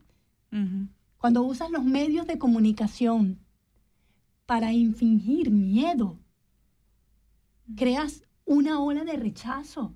¿Y dónde termina? Termina bastante mal. Entonces, hay que concientizar, hay que cambiar las reglas. Porque no es solo educar y eso, también hay que hacer leyes. Porque si hacemos leyes solamente para el que va de a pie en la calle y empuja a alguien porque no me gusta que tú eres de aquí o allá, pero no hacemos leyes para los que tienen el poder, por decirlo de cierta manera, entonces, ¿qué estamos haciendo? Sí, es cierto. Eh, eh, Muy de acuerdo, porque eso es lo que quería decir con, con las diferentes soluciones, ¿verdad? Porque solo hablar con las generaciones del futuro, solo hacer trabajo de prevención, no va a ser bastante. También hay que cambiar las leyes, hay que, hay que tratar de, de eliminar el problema en, a diferentes niveles. Claro, es un problema complejo y precisa de soluciones complejas. No hay una receta mágica con la que podamos resolver eh, magia y ya terminó algo que lleva siglos, ¿no? Para no decirlo, sino en un número exacto de, de años, ¿no? Eh, hay estadísticas importantes que no queríamos hablar de estadísticas, pero yo voy a mencionar dos cuando busqué racismo en Suiza, en el buscador automático ¿no? de Internet, y ahora que se habla tanto de la inteligencia artificial, bueno, mi inteligencia natural, que esperemos que, que haya estado a la altura de esto, eh, ha encontrado 199 mil entradas para el tema de racismo en Suiza. O sea, es un tema. Dato interesante. Y si nosotros también encontramos en Europa, solo en Europa, sin, sin contar la cifra de Suiza, porque no me atrevo ni a mencionarla, habla de 10.000 páginas web que promueven el odio hacia el diferente, hacia el otro. Mm. Es decir, estos son hechos, esto es real, cualquiera que lo busque pues lo va a encontrar.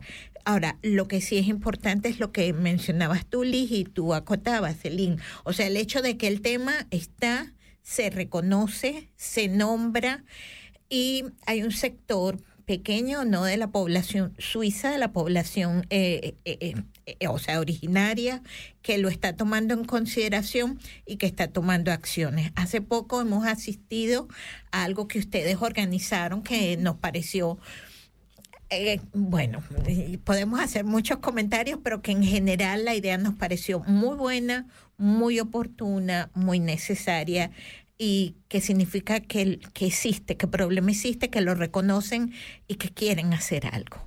Sí, exactamente. Yo creo que te refieres a la Semana de Acción contra el Racismo, Correcto, ¿verdad? Sí.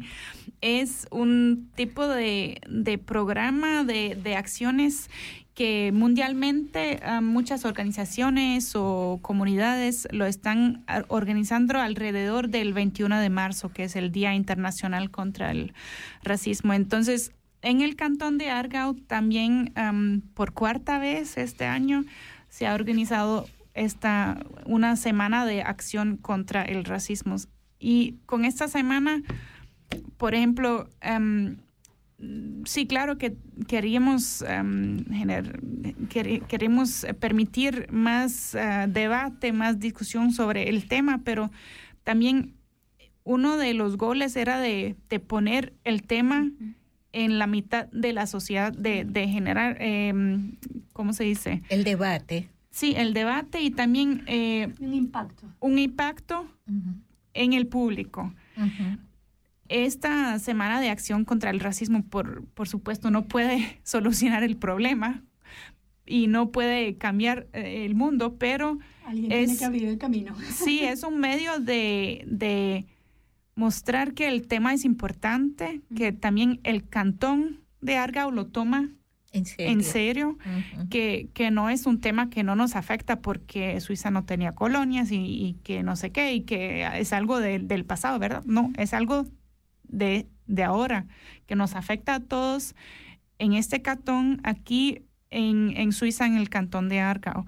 Y sí, claro que, que muchas personas que asistieron a, a estas acciones son personas que ya conocen el tema, que ya están muy, muy en el, tema también y que, que ya antes de la, de la semana de acción ya eran interesadas en el tema, pero igual para mí es importante seguir con estos tipos de acciones porque siempre es posible eh, llegar o es posible tocar a algunas personas que no, no han sido Sí. muy en el tema antes. Y, y como he dicho antes, es un proceso muy lento, no podemos hacerlo todo al mismo tiempo, pero si podemos tocar a alguien exactamente y si a, si a veces am, a veces ni es la actividad que hacemos nosotros sino el proceso más importante es la discusión, el debate en las casas que, que, que hacen las personas después de las acciones, ¿me entienden? El efecto multiplicador, ¿no? Y la Sí. sensibilización. En exactamente. esa, en esa exposición, y ahora hablando del efecto multiplicador, había un collage de de- como de pancartas de no sé, como de varias eh, protestas quizá que hubo en algunas partes.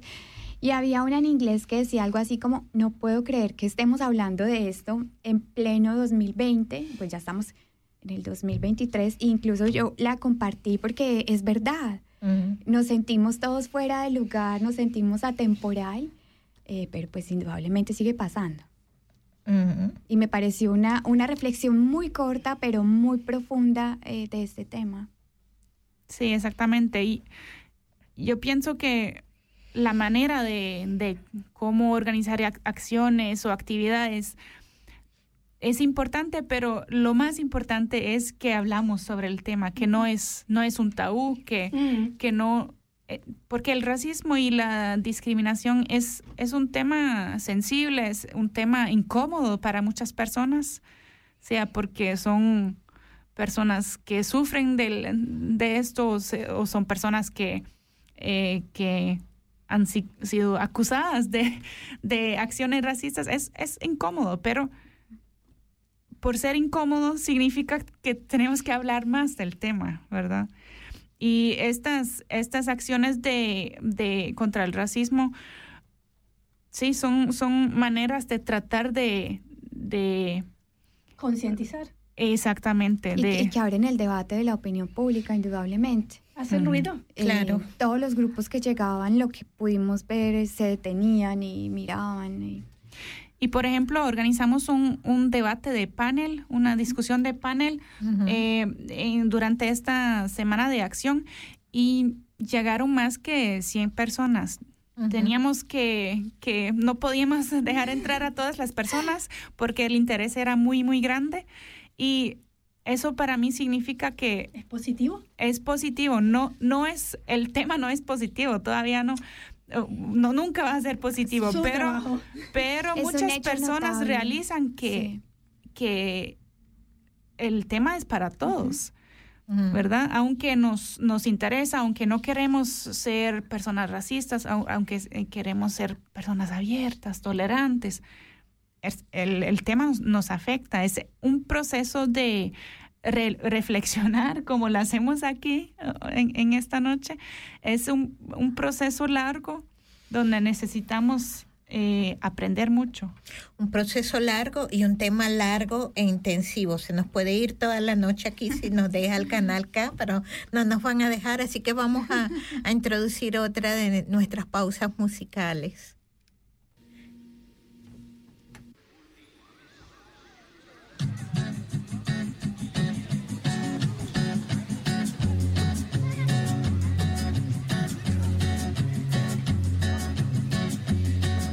Solo voy con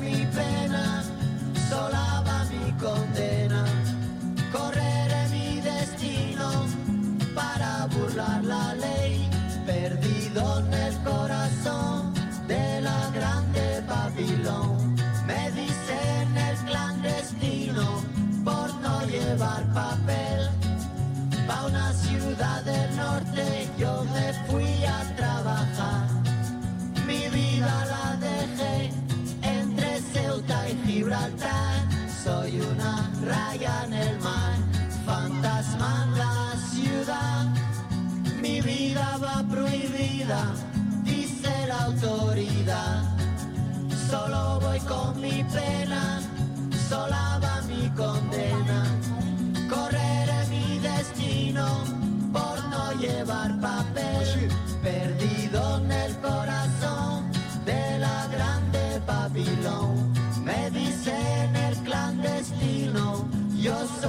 Quebra ley. Mano negra clandestina, peruano clandestino, africano clandestino, marihuana ilegal.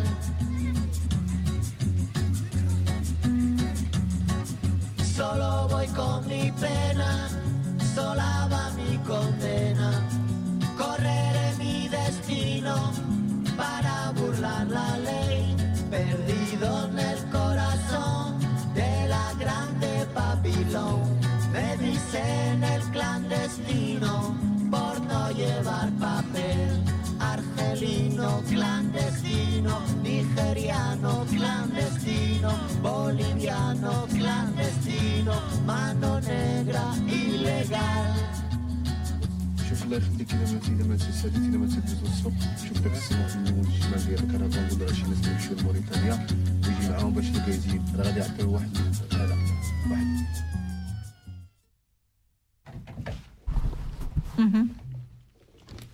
bueno, continuamos. ¿Ah, ¿Ya? es que nos encanta esta canción. Sí. Eh, Manu Chao con su legendaria canción, ¿no? El clandestino. Sí, el, el- esto que hablábamos antes, ¿no? Pues ya nos han escrito algunos compañeros, compañeras del Cantón Zurich, por ejemplo, que es un cantón típicamente famoso por ciertas características propias, como Cantón Argao también tiene sus características propias que lo hacen peculiar. Y una de las características en el Cantón Zurich, por ejemplo, es esto, ¿no? Que algunos, algunas etnias son muy perseguidas, son muy clandestinas, con o sin documentos, siempre están como que eh, marcados, ¿no? Hay algo en ellos que dice, deme los papeles, parece aquí, de dónde viene, dónde está su permiso, cuál es su origen, etcétera, etcétera. O sea, la figura del clandestino, estamos hablando de esta gente que vaya a donde vaya, siempre te vas a dar cuenta de que eres diferente, de que estás fuera de sitio, de que como que la tierra tan grande, tan hermosa y maravillosa no es tu hogar, ¿no? Celine, y eh, haciendo un poco eh, referencias de clandestino, yo quisiera preguntarte, eh, tú que conoces un poco más el tema del racismo, la discriminación en el mundo, pues estamos viviendo un éxodo en diferentes hemisferios eh, con relación a las grandes migraciones, ¿no? En, Latinoamérica, lo vemos en Europa, en África, incluso ahorita lo estamos viendo en Asia con eh, amenazas de conflictos y esto. Esto es todavía un reto más grande, ¿no? Para todas estas políticas antirracistas. ¿Tú cómo ves eh, el antirracismo eh, combinado con estos fenómenos sociales que estamos viendo como la grande migración, eh, digamos las estadísticas que vemos de solicitudes de refugiados y todo esto? Sí, yo pienso que estos, sí, esos factos que, que has mencionado ahora eh, muestran que el, el trabajo antirracista no es un trabajo que va a terminar, aunque terminemos con ciertas estructuras racistas eh, en la sociedad, hay más, am, hay más problemas que, que vamos a tener, no por, no por am, tener una, no por las personas que vienen a Suiza o que se mueven en el mundo, sino por la, am, como, como digo, sino por más diferencias que vamos a tener entre las personas que viven aquí y la percepción de estas diferencias. Entonces, yo creo que va a ser un proceso largo, largo, con, con más características de, de, de este fenómeno en el futuro, pero es aún más importante que, que empecemos con el proceso, el trabajo de antirracista, o no, no empezar, ya estamos en el trabajo de anti, antirracismo, que, que procedemos con este, con este proceso, um, porque sí, los, los, los problemas o, o, las situaciones no, no van a disminuir completamente. Al contrario, todo dice que van a aumentar exponencialmente en la medida en que estas migraciones abunden. Vamos a tratar de que en estos 39 minutos que nos quedan, a ver si nos enteramos. Habrá buenas noticias. ¿Estará pasando algo bueno? O sea, ¿hay algo bueno que decirle a la gente para que esta noche puedan ir a la cama con un 1% de esperanza? Sí, para, para mí lo bueno es que ahora tenemos estos 23 instituciones en Suiza que son instituciones de consultas y consejería. Eh, eso no existía hace 28, 28 años. años. cuando empezaron con el, el trabajo de, de, nosotras. Era el trabajo pionero pionero en, en, el cantón de Argao y también en Suiza tal vez. Pero ahora la situación es un poquito diferente tenemos estas 23 instituciones que, que, dan consejos, que dan apoyo a las personas que experimentan estos tipos de, de discriminación. No, no, no, eso no significa que los actos de discriminación no van a pasar más, ¿verdad? Pero las personas no, no tienen que sentirse tan, tan solos, no tienen que vivir estas experiencias solas, sino que si quieren, es voluntario, ¿verdad? Si quieren, pueden recibir ayuda y apoyo en el proceso de, de entender qué es lo que ha pasado, en el proceso de, de averiguar qué, qué, son las opciones que tengo. Y, perdón, una pregunta fuera de, de nuestro estándar. ¿Y alguien que nos esté escuchando y quiera participar en los proyectos de ustedes eh, como apoyo o como para llevar información, ¿dónde se tiene que dirigir? Por ejemplo, ¿qué tiene que hacer? ¿Es, Si es es, en el- posible? si, es, sí, en, si es en el cantón de Argao, nos pueden escribir un correo electrónico, por ejemplo, llamarnos al, al AYA, a la institución, y voy a repetir las, los eh, coordinantes de, de nosotros, que es el número de teléfono del 062 823 4113 062-823-4113 o el correo electrónico integración arroba integracionargao.ch. Y la página de web sería la www.integracionargao.ch. Si es en otro cantón de Suiza, eh, ya mencionamos antes la página de web general del Beratungsnetz für Rassismusopfer, que sería la página web de www.network eh, racism.ch www.network-racism.ch entonces, ahí hay una lista y un mapa interactivo donde se puede encontrar todas las instituciones responsables de esta consejería eh, para personas eh, con experiencias racistas. Y también está la Fachstelle für Rassismusbekämpfung, que es una institución eh, nacional ähm, del Eidgenössischen Departement des Innern, que es una institución con, con las oficinas en Berna, que también tienen un sitio de web que es el www.frb.admin.ch.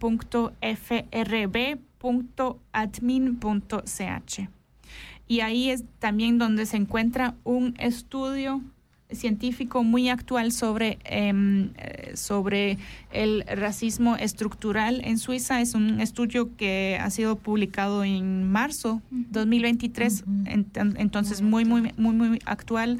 Y tienen em, también hay una un booklet eh, que tenemos aquí en nuestras manos, pero que es muy informativo sobre estos tipos, diferentes tipos de racismo estructural en Suiza. Y es eh, también en un alemán no tan, tan científico, entonces se puede leer y encontrar muchas informaciones. Sí, además de que esto pues nos está indicando también que ya es un tema federal y ya vamos por buen camino cuando pensamos en leyes, por ejemplo, en cambio de leyes.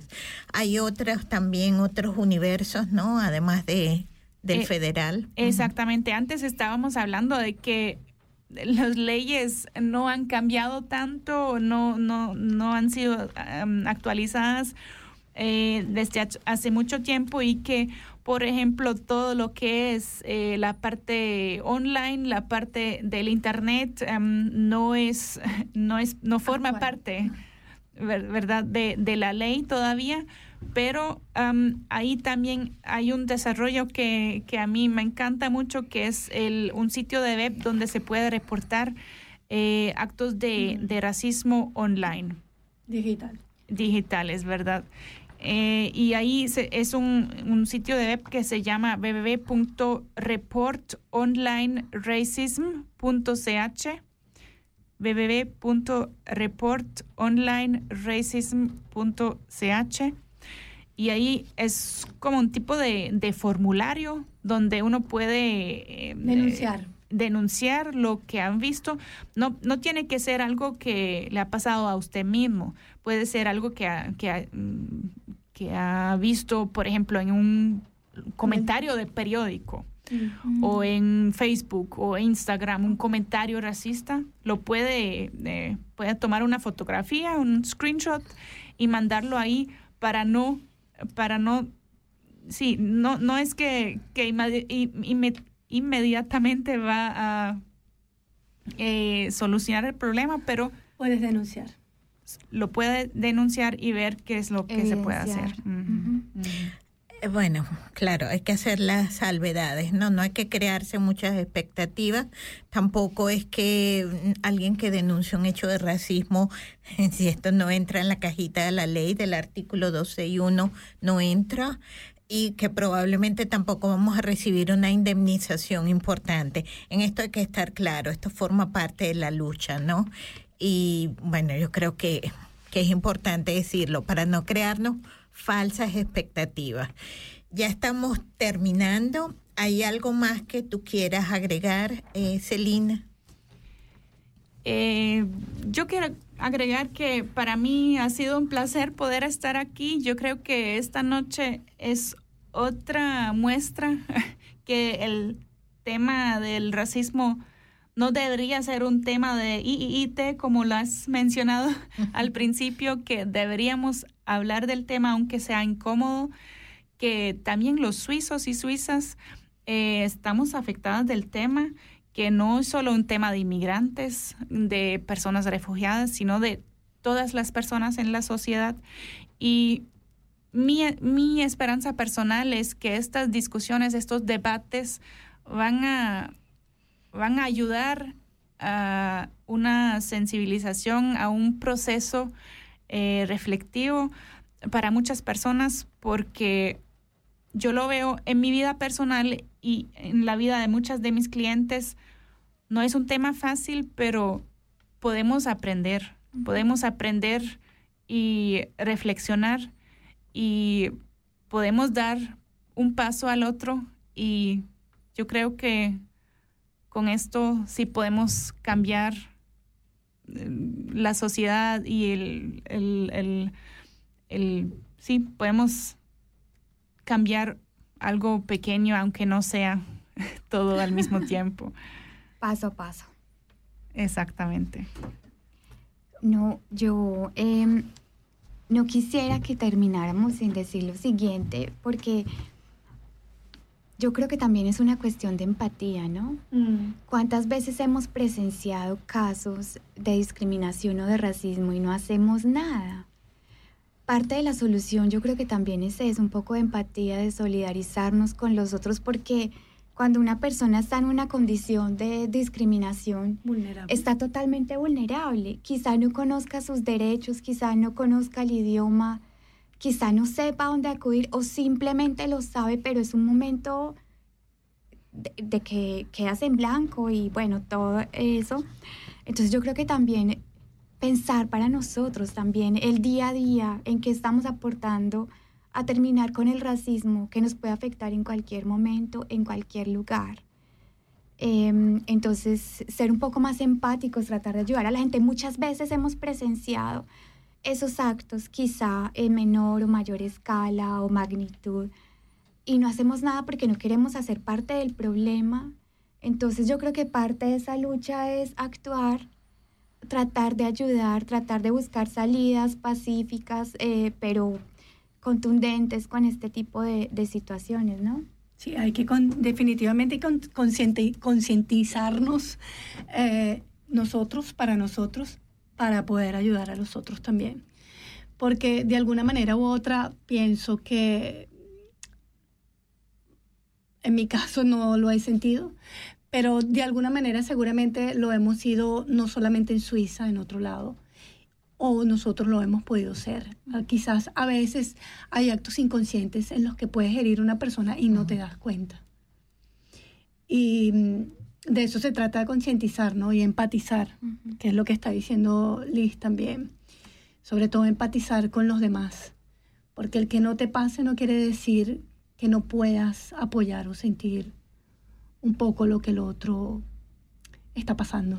Claro, yo creo que también es una reflexión final importante el hecho de pensar que nos imaginamos que el racismo o las diferentes eh, estrategias de discriminación solo van con determinadas etnias o con determinadas nacionalidades. A veces la discriminación también puede ser por edad. A veces la discriminación también puede ser por pobreza.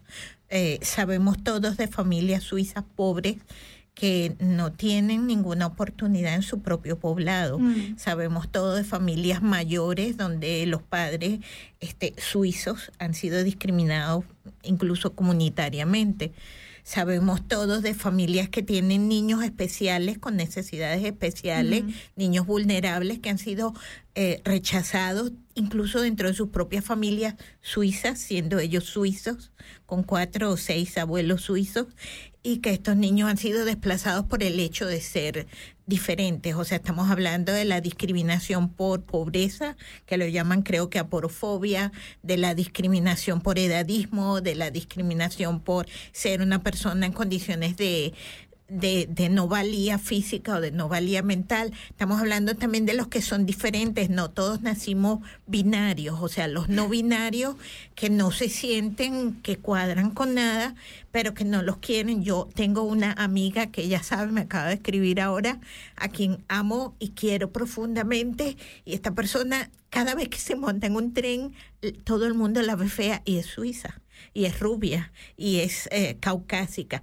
Quiero decir, no porque tenga un pasaporte extranjero o no porque no sea rubia o porque no sea caucásica o porque no sea X, ¿no? Cualquiera de estos criterios o categorías que tú mencionabas, sino que estas personas por no pertenecer al género aceptado, ¿no? Eh, yo creo que la reflexión final pudiera también ir por allí. Somos diferentes, no somos iguales, pero tenemos los mismos derechos. Y la cuestión, cuestión no es de, de quitar las diferencias, porque las diferencias son lo que, que hacen interesante a una sociedad también, lo que es la, la diversidad. Diversidad. Exactamente. Pero lo, lo que mencionaste antes, Lija, me, me parece muy importante porque yo creo que con empatía y con, con eh, empezar a escuchar a las personas, a lo que experimentan, podemos hacer, podemos em, ya ayudar un poquito, ¿verdad? Podemos seguir escuchando, podemos seguir eh, experimentando lo, lo que nos cuentan las personas y con eso en, a, a un nivel personal creo que podemos, podemos ver a muchas personas en, de una perspectiva diferente. Claro. Claro, porque, eh, o sea, no es que la discriminación comenzó cuando llegamos los extranjeros. No, no, no, ya, no. ya ustedes estaban discriminando solitos, ¿no? El que era... Es- ese merece un Sí. capítulo. Ese de es un otro nuevo tema. programa, la- el, el gran universo de la discriminación. Sí, porque ese es un tema importante que también entra ¿no? dentro de estas discriminaciones estructurales. Hay gente que por su género o por lo que sea no pueden alquilar una vivienda, no tienen acceso a un préstamo de banco o porque tienen tatuajes y piercings y tal. O sea, tenemos que reconocernos en el otro, somos humanos. Mm. Solo hay una raza y es la humana. Punto. Desde mi punto de vista. ¿no? No solo desde tu punto de vista, eso es ciencia, la- es la, es la verdad, es la, la realidad. Así Sí. es. Sí. Definitivamente. Somos Sí. iguales. Eh, Yo creo que, bueno, te agradecemos individual y colectivamente que hayas estado con nosotras esta noche. La invitación sigue abierta cuando tengas de verdad alguna buena noticia o no tan buena que participarnos aquí. Las puertas están abiertas para el Haya, para ti personalmente, con todas estas buenas informaciones que nos ha proporcionado esta noche. El tema del racismo no se acaba aquí, el tema del antirracismo tampoco. Muchas gracias, Celina. Muchas gracias a todas eh, las que participaron hoy en la noche. Fue un ti, placer, Celine. fue un placer. Esperemos tenerla pronto, ¿no? Ojalá, ojalá. Muchas gracias. Y yo me despido con, eh, bueno, pensémoslo esta noche. ¿Cuál es nuestra reacción cuando presenciamos un acto racista? Y gracias porque tu español también es muy fluido, Sí. Celine. Es eh, muy bueno tenerte con nosotros porque nos diste como muchas luces de lo que está ocurriendo en el contexto suizo. A nuestra audiencia también muchísimas gracias por acompañarnos siempre. Son las mejores. Bueno, entonces nos despedimos con esta canción de Chambao, papeles mojados. Buenas noches para todos y hasta el próximo programa.